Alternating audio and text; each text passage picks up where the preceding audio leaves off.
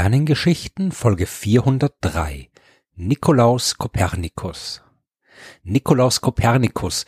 Es gibt nur wenige Namen aus der Wissenschaft, die so gut wie alle Menschen kennen. Albert Einstein, Charles Darwin, Stephen Hawking, Isaac Newton und Nikolaus Kopernikus gehört da sicher auch dazu. Immerhin haben wir ein ganzes Weltbild nach ihm benannt, das kopernikanische Weltbild. Und als wir diese besondere Sicht auf die Welt akzeptiert haben, war das die kopernikanische Revolution.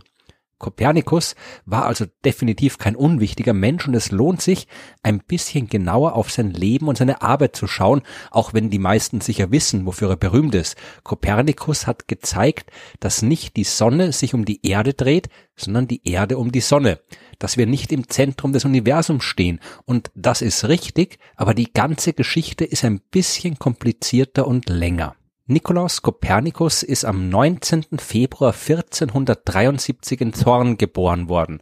Das heißt heute Torun und liegt in Polen.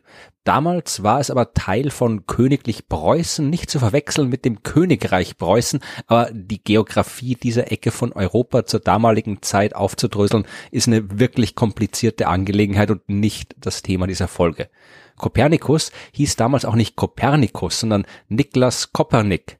Erst später hat er, wie es damals unter den gebildeten Menschen üblich war, eine lateinische Version seines deutschen Namens angenommen, eben Nikolaus Kopernikus. Sein Vater war ein reicher Kupferhändler, ist aber schon gestorben, als Nikolaus erst zehn Jahre alt war. Zum Glück gab's noch Verwandte, zum Beispiel Lukas Watzenrode, der war Fürstbischof von Ermland und der Onkel von Kopernikus. Der hat sich jetzt um die Kinder seiner Schwester gekümmert und es Nikolaus ermöglicht, eine gute Ausbildung zu absolvieren. 1491 ist er 18 Jahre alt und beginnt ein Studium an der Universität Krakau.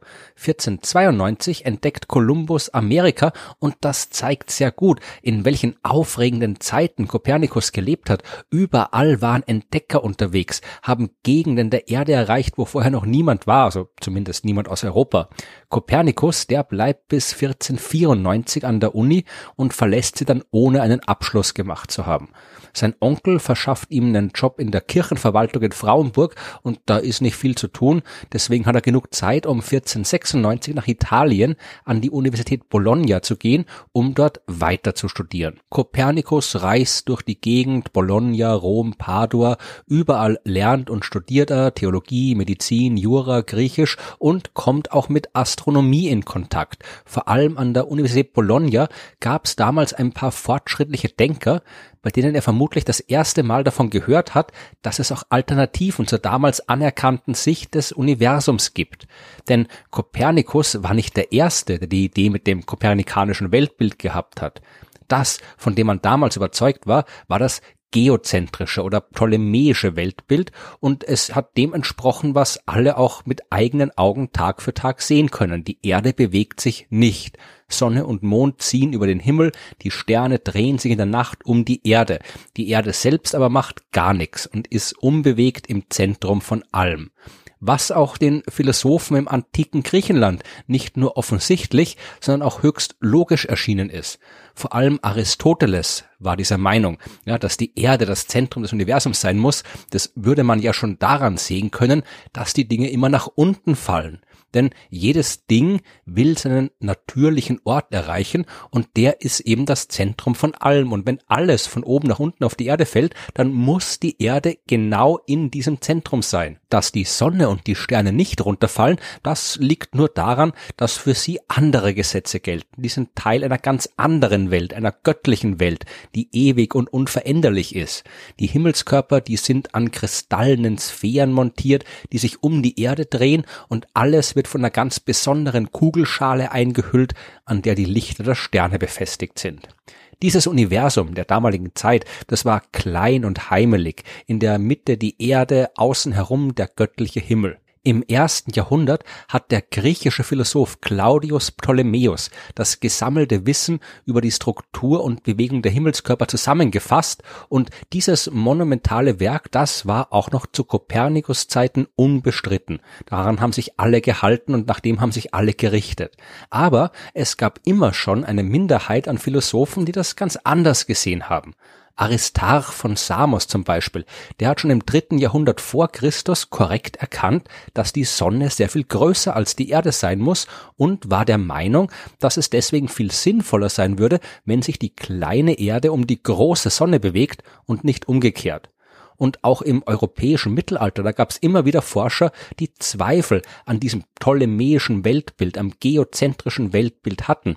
Denn wenn man damit probiert, die Position der Himmelskörper zu berechnen und vorherzusagen, dann klappt das nie so genau, wie man es gern gehabt hätte. Wenn sich alles auf Kreisen um die Erde herum bewegt, dann müssten die Planeten das ja zum Beispiel auch immer mit der gleichen Geschwindigkeit tun. Tatsächlich sind die Planeten aber unterschiedlich schnell. Das kann man am Himmel beobachten. Die bewegen sich nicht immer gleich schnell. Und noch mehr, manchmal bleiben die sogar ganz stehen und bewegen sich eine Zeit lang rückwärts, bevor sie den Weg wieder in die ursprüngliche Richtung fortsetzen. Um all diese Phänomene mit einer unbewegten Erde im Zentrum der Dinge in Einklang zu bringen, ist man gezwungen gewesen, sehr komplizierte Veränderungen zu erfinden. Da haben sich die Planeten nicht mehr auf Kreisen bewegt, sondern auf Kreisen, die entlang von anderen Kreisen um die Erde rollen und so weiter. Ich habe das alles in Folge 115 schon genauer erklärt. Da habe ich über die Epizykeltheorie gesprochen. Als Kopernikus damals also in Italien studiert hat, da gab es durchaus schon einige, die dieses Weltbild in Frage gestellt haben, beziehungsweise hat er dort auf jeden Fall von den Philosophen der Vergangenheit gelernt, die genau das getan haben. 1503 hat Kopernikus dann seine Studien abgeschlossen mit einem Doktorat für Kirchenrecht. Ja, in den anderen Fächern hat er keine offiziellen Abschlüsse gemacht. Danach ist er zurück in seine Heimat gegangen und hat bei seinem Onkel, dem Bischof, als Arzt und Sekretär gearbeitet. Später war er dann Domherr in Frauenburg, also so eine Art hoher Kirchen- oder Staatsbeamter. Und dementsprechend war auch seine damalige Arbeit. Er hat sich mit der Verteilung verlassener Bauernhöfe beschäftigt, mit der Reformation der Brotpreise, einer Überarbeitung des Geldsystems und des Münzwesens. Und diese Arbeit, die hat er durchaus gut gemacht. Er gilt heute als einer der wichtigsten Ökonomen des 16. Jahrhunderts. Seine theoretischen Arbeiten über die Wirtschaft, die waren wirklich wichtig und wegweisend. Aber natürlich ist er viel mehr für seine astronomische Arbeit bekannt. Denn äh, für Astronomie hat er sich immer schon interessiert. Er hat auch eigene astronomische Beobachtungen angestellt, wenn auch keine sehr guten. Aber er hat sich Gedanken gemacht. Das erste Mal aufgeschrieben hat er diese Gedanken schon nachdem er aus Italien zurückgekommen ist. Es waren nur zehn Seiten damals mit dem Titel Hypothesen über die Bewegung des Himmels. Aber schon in diesen zehn Seiten stand der Satz, der Erdmittelpunkt ist nicht der Mittelpunkt der Welt. Diese kurze Abhandlung, die hat er nicht offiziell veröffentlicht, aber die ist unter Bekannten und Gelehrten herumgereicht worden. Sogar der damalige Papst hat davon gehört und es hat ihn auch nicht wirklich gestört, dass da jemand die Erde aus dem Mittelpunkt des Universums verdrängt hat. Das war damals nicht so arg. Von einem anderen Kardinal ist Kopernikus sogar noch ermuntert worden, seine Erkenntnisse endlich offiziell zu veröffentlichen hat Kopernikus aber nicht gemacht. Nicht unbedingt aus Angst vor der Kirche, wie man heute oft hört, ja. Das war vielleicht später auch ein Grund, aber sicher nicht der einzige. Er hat sich vermutlich viel mehr darum gesorgt, unter den Gelehrten als großer Spinner dazustehen, wenn er da plötzlich mit einem komplett neuen Weltbild ankommt, das so offensichtlich dem widerspricht, was man ja mit eigenen Augen sehen kann. Irgendwann hat er sich aber doch überreden lassen und seine ganzen Ideen ausführlich aufgeschrieben. Das Buch heißt De Revolutionibus Orbium Celestium. Auf Deutsch heißt das über die Umschwünge der himmlischen Kreise. Das hat er gemacht, vor allem, um diese ganze Angelegenheit mit der Bewegung der Himmelskörper ordentlicher zu machen. Denn wenn die Erde nicht unbewegt im Mittelpunkt steht, sondern sich selbst auch um die Sonne herum bewegt, ist es auf einmal ganz logisch, dass wir die anderen Planeten mit unterschiedlichen Geschwindigkeiten beobachten. Je nachdem, wie wir selbst uns gerade bewegen, sehen wir sie mal schneller und mal langsamer. Und ab und zu kann es auch passieren, dass wir einen anderen Planeten scheinbar rückwärts laufen sehen. Wir befinden uns eben selbst auf einem sich bewegenden Beobachtungspunkt. Man darf jetzt dieses äh, Werk von Kopernikus aber nicht mit moderner Naturwissenschaft verwechseln. Die ist erst lange nach ihm entwickelt worden. In seinem Buch findet man zum Beispiel Aussagen wie diese hier. In der Mitte aber von allen steht die Sonne.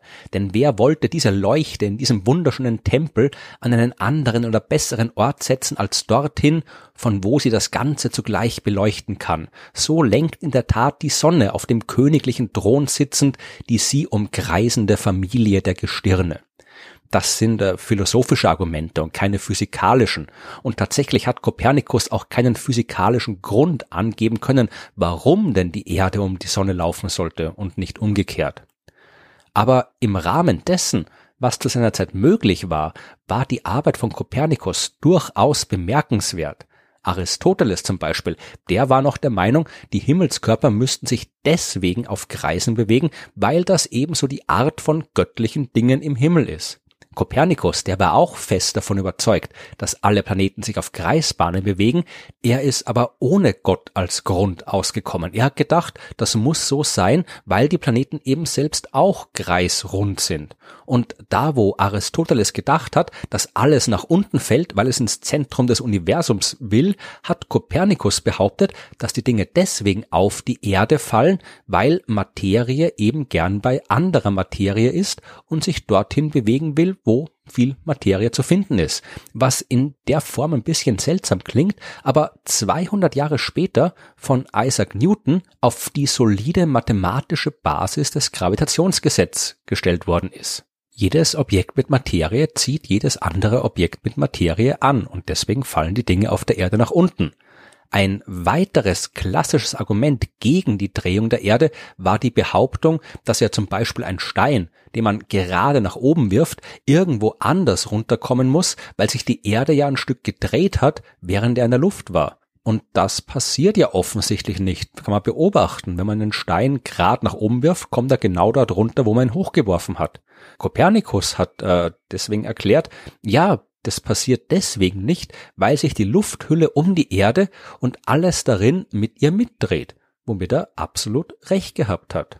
Die Erde bewegt sich um ihre Achse und täuscht somit den Himmelsumschwung nur vor. Das hat Kopernikus geschrieben. Seine geschriebenen Worte, die hat er sogar noch lesen können, aber nur kurz. Wenige Wochen nach der Veröffentlichung seines Buches im Jahr 1543 ist Nikolaus Kopernikus gestorben. Die nach ihm benannte Revolution, die hat er dadurch natürlich auch verpasst. Die hat aber auch ein bisschen gedauert zuerst mal ist nicht viel passiert. Ja, man hat sein Modell als interessante, spannende Alternative zur Berechnung der Planetenbewegung betrachtet, aber nicht unbedingt als reale Beschreibung des Universums. Vor allem deswegen, weil das Modell von Kopernikus auch nicht viel genauer war als das alte von Ptolemäus. Auch Kopernikus ist in seiner Beschreibung des Universums nicht mit reinen Kreisbahnen ausgekommen. Auch er hat Kreise auf Kreisen rumlaufen lassen müssen, damit alles halbwegs irgendwie zu den Beobachtungen passt.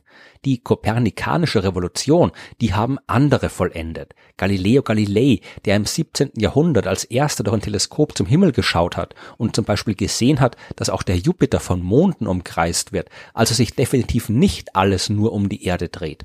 Und vor allem war es Johannes Kepler. Der hat endlich den Mut gehabt, von den Kreisbahnen abzuweichen und hat mit seinen Keplerschen Gesetzen erklärt, wie sich die Himmelskörper wirklich bewegen, nämlich auf elliptischen Bahnen. Und damit waren dann auch die Vorhersagen auf einmal wirklich genau. Und als letztes kam dann noch der große Isaac Newton, der gezeigt hat, dass es keine Trennung zwischen Himmel und Erde gibt, dass alles nach den gleichen Naturgesetzen funktioniert und die Kraft, die für die Bewegung der Himmelskörper verantwortlich ist, mathematisch berechnet werden kann. Nikolaus Kopernikus, der stand weder am Anfang der kopernikanischen Revolution noch an ihrem Ende. Er war genau in der Mitte, was irgendwie ganz passend ist oder unpassend, je nachdem, wie man es sehen will.